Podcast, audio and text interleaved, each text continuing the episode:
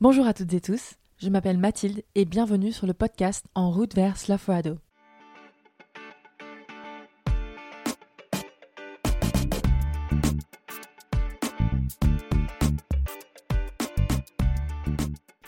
Slaforado, ou l'Eldorado du paresseux, c'est cette utopie.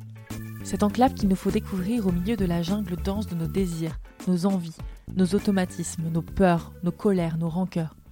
C'est une route vers laquelle nous devons cheminer ensemble, en tissant des liens entre nos engagements, nos récits et nos convictions, en prenant le temps d'écouter et de dialoguer. Car sloth, le paresseux en anglais, c'est pour moi un éloge de la lenteur. Son carburateur, ce sont les feuilles et les tiges des arbres qui l'habitent, et il a donc passé un accord avec la forêt pour adapter son rythme à celui de la régénération des plantes.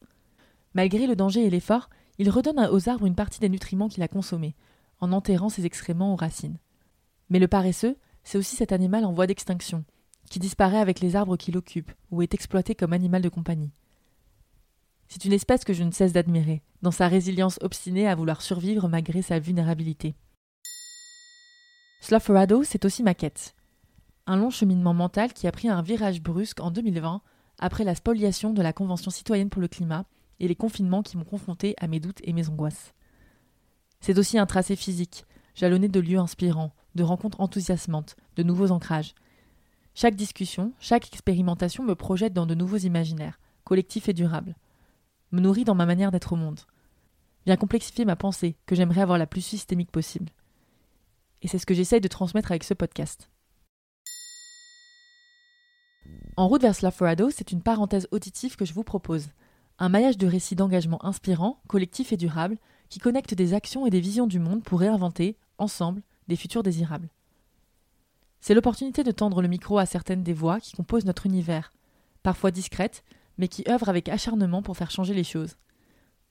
C'est l'occasion aussi pour moi de venir questionner quelle identité nous pouvons trouver, chacun chacune, dans des engagements collectifs.